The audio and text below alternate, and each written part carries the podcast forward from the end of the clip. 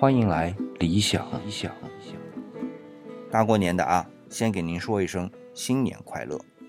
新的一年呢是丁酉年，是一个鸡年，所以理想第一想到的就是《诗经·国风》里的《齐风》里的一篇啊，叫《鸡鸣》。鸡既鸣矣，巢既盈矣。匪鸡则鸣，苍蝇之声。东方鸣矣，巢既昌矣。匪东方则鸣。月出之光，虫飞轰轰，甘与子同梦。惠且归也，吾属与子赠。啊，这首诗当然是和比较昏庸的齐哀公有关啊，但是呢，也和他那位美丽的陈贤妃有关。这里还有很多历史官司啊，大家如果感兴趣呢，可以自己去判断。这里呢，我就不站队了。但是这首诗里总是隐隐的觉得。有些思危的感觉，那是不是居安？我不敢说啊。那说到思危呢，我就按往年在农历春节之际的习惯啊，就来看看一百二十年前我们那一段风雨飘摇的历史。当然啊，一年间的事非常多，理想呢只能挑两件重点的来说一说。那先来算算啊，一百二十年前是哪一年？是一八九七年，正好呢。一八九七年也是丁酉年，啊，因为两个甲子嘛，所以按照天干地支纪年法来算呢，肯定是重合的。这两件事呢，我就不按时间顺序来讲了，我呢就按我认为重要的程度来排一下。那第一件呢，就是当时的俄国入侵，这事儿呢是发生在一八九七年的十二月，公历的十二月十三日啊。虽说是在年底发生的，但是要算源头呢。得从一八九六年中俄签订中俄密约开始说起。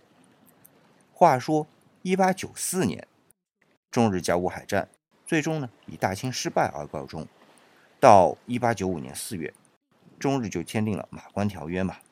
那清政府这时啊对于日本芥蒂重重，但是在地缘上呢又想找个支援，于是俄国就变成了唯一的可以依靠的伙伴。这里的伙伴是打引号的啊。那到了一八九六年，清政府啊借俄国沙皇尼古拉二世加冕典礼的机会呢，派钦差头等出使大臣李鸿章去俄国寻求合作的机会。结果呢，俄国提出了非常不要脸的条件。按理啊，李鸿章是不会签的。但是俄国用三百万卢布作为诱饵，那当然还有各种胁迫啊，最终使李鸿章在条约上签了字。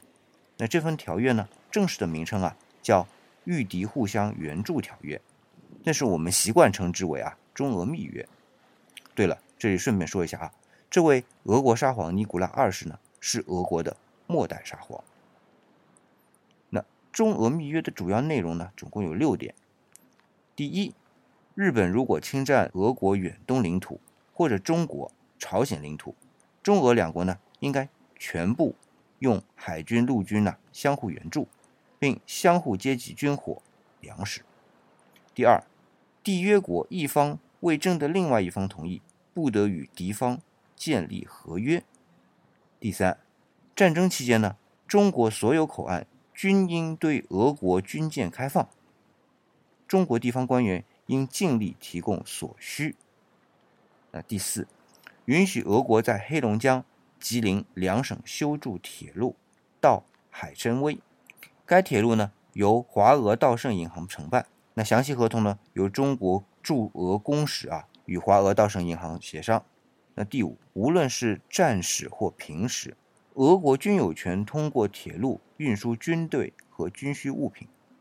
第六，本条约呢自铁路合同批准之日起生效，有效期十五年。借期六个月以前呢，再行商量，再行商量展现。那从这六条中啊，不难看出俄国觊觎中国的野心啊。也正是三四五这三条，给一八九七年俄国入侵呢提供了合法依据。不过呢，理想还是得先交代一下啊，因为马关条约里约定啊，旅顺港是割让给了日本的。后来俄国因为觊觎旅顺港很久了嘛，那怎么能被日本说拿走就拿走呢？于是呢，就联合法国和德国给日本施加压力，但是呢，日本趁机向清政府讹了三千万两白银。好，旅顺港是回到了清政府手里，那接下来俄国就可以从清政府手里抢旅顺港了。理由很简单嘛，根据中俄密约第四、第五条，允许俄国在黑龙江、吉林两省修筑铁路，直达海参崴。那无论战时或平时呢，俄国均有权通过该铁路运输军队和军需物品。那俄国之所以盯着旅顺港呢，目的就是要找一个入海口，因为一个硕大的俄国竟然没有像样的入海口。而在19世纪90年代，都已经不是出海探险的年代了，而是建立海军的年代。然而呢，即便可以在黑海训练海军啊，但是没有出海口啊。黑海出海口呢，那先是被奥斯曼土耳其帝国把持着，然后呢，还有爱琴海中无数的岛屿。所以呢，使得虽然名义上黑海是可以和海洋连通的，但是呢，又是可以随时变成一个内陆湖的。那所以用现在的话呢，叫做然并卵。一个因为是北洋水师的基地啊，俨然成为了一个成熟的军事海港。可是那中俄密约的签订呢，就是打了伏笔。可是真要连起来啊，还得掌握旅顺港才是本质。所以，俄国无赖的一面终于暴露出来了呀，那就是抢。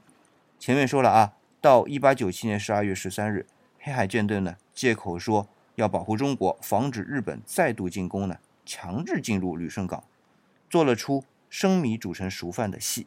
那逼迫清政府签了个租借协议，让清政府以租借的方式啊，把旅顺港借给俄国二十五年。这就是一八九七年发生的事儿。那其实呢？事情远还没有结束啊，因为此时的旅顺港和俄国还没有办法进行人员物资的输送，所以在其后的几年间呢，又获得了旅顺港到哈尔滨的铁路权，当然还包括铁路建设权啊，从而使俄国有了一个可以真正为自己所用，而且又非常便捷的出海口。而戏剧化呢，总是伴随出现的啊，到一九零五年，而且是一月一日啊，日俄战争爆发，结果都知道啊，就是。俄国失败了，最终旅顺港又落入到了日本人的手中。那这些内容呢，我会在接下来的几年中慢慢聊。然而到了1897年，因为清政府的示威啊，那使得原本属于北洋水师大本营的旅顺港呢，就成为了俄国的出海港。那除了不顺心的事儿啊，总一些顺心的事儿吧，还真有。那就是由盛宣怀在1897年办了中国通商银行上海总行。这是中国人自己办的第一家具有现代意义的商业银行。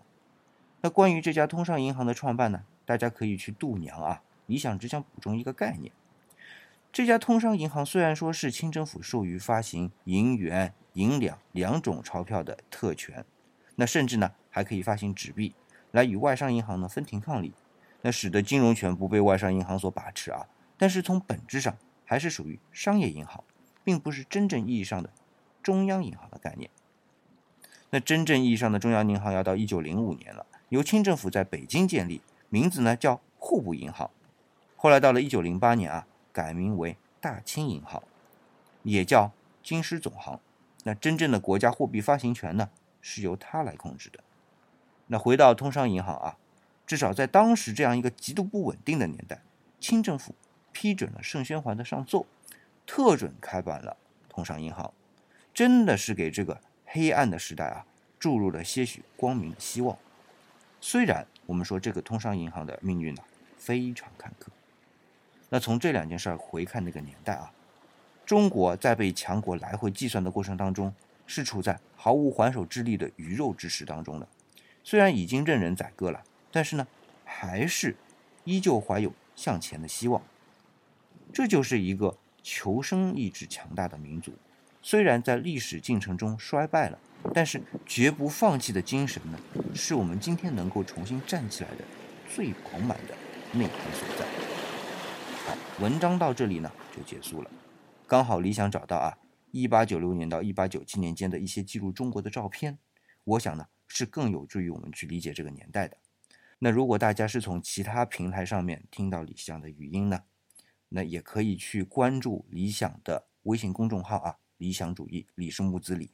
那在那里呢？通过找到历史的文章啊，那一篇叫《理想给你半年》，回首一百二十年前的时代，就能看到将近有四十多张用照相机记录下来的非常珍贵的影像。好，今天的节目呢就到这里，感谢您的捧场，再见。